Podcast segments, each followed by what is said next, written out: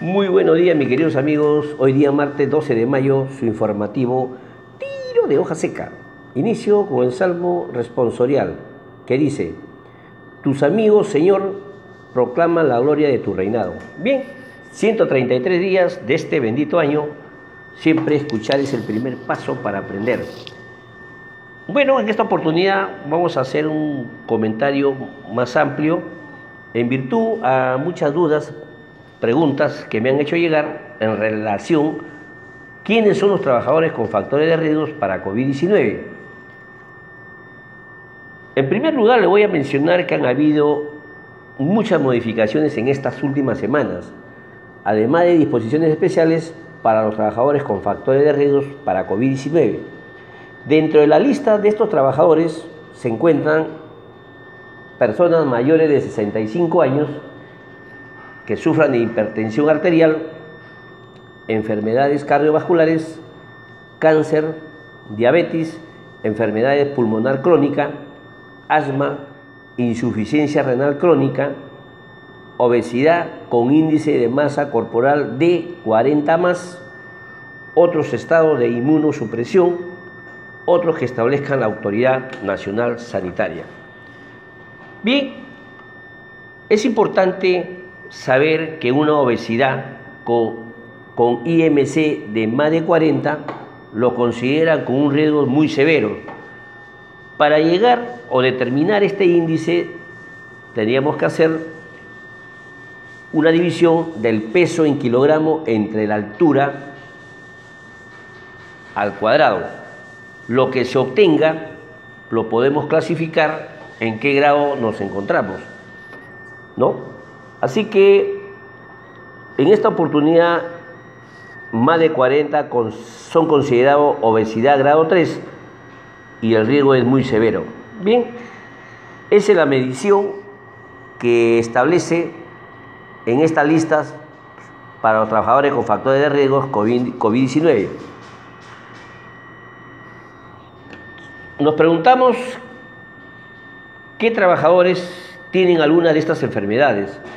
Para esto, para esto eh, tenemos, que, tenemos que ir al lineamiento 2, que es, una, es un, un plan de vigilancia y prevención y control COVID-19 en el trabajo que obliga a los trabajadores a llenar una ficha de sintomatología es decir, una declaración jurada, donde ahí van a expresar en los últimos 14 días calendarios si han tenido algunos síntomas siguientes. Por ejemplo, si han tenido sensación de alza térmica o fiebre, si han tenido tos, estornudos o dificultad para respirar, expectoración o flema maría o verdosa, o si han tenido algún contacto con personas o personas con, con un caso de COVID-19. Y finalmente, si están tomando alguna medicación, detallar cuál cuáles. Todos estos datos son expresos y se constituye una declaración jurada. Y es importante que si en el caso omiten o falsean alguna, alguna información referente a esta ficha, obviamente constituye, constituye una falta grave a la salud pública y asumirán las consecuencias. Este, esta ficha de sintomatología para COVID-19 también podría adicionarse los exámenes ocupacionales de ingresos o retiros. Así también, en virtud a, a esos exámenes, podrán considerarse si está apto para realizar las labores en estas circunstancias. También recoge que es válido el examen médico particular. Estas personas que, están, que tienen estos problemas, que no están aptos para trabajar por esta, pues digamos, por esto, por, por este alineamiento o porque están en factores de riesgo, ellos no pueden salir de su domicilio, tienen que mantener la cuarentena.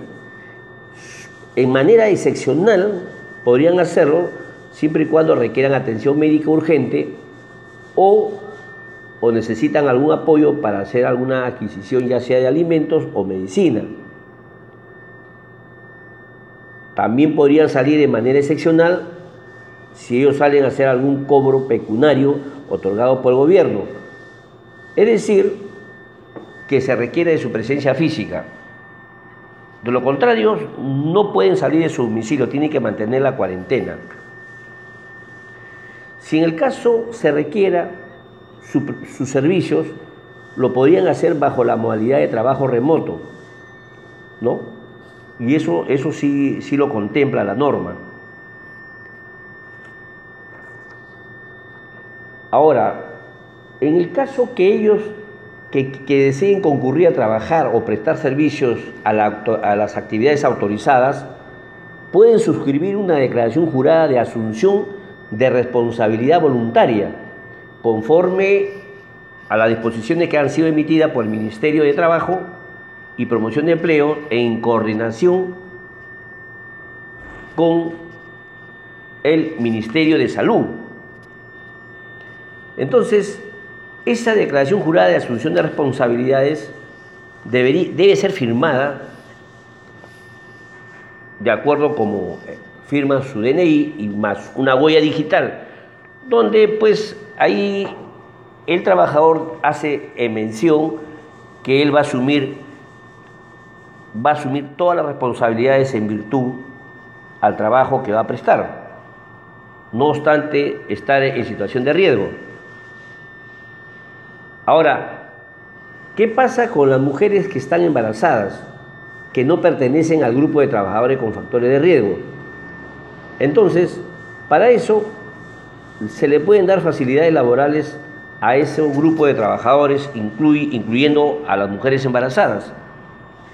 Para eso eh, se ha establecido un decreto legislativo 1499 donde le da facilidades a todo este grupo de trabajadores con factores de riesgo para COVID-19. Por ejemplo,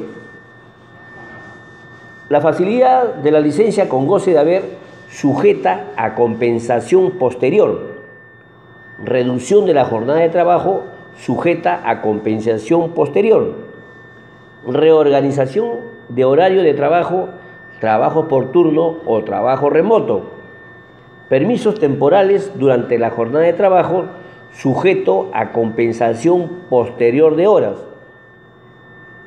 También cualquier otra facilidad laboral que resulte pertinente atendiendo a los criterios de razonabilidad y proporcionalidad, considerando los enfoques de género, intercultural, interseccional y derechos humanos.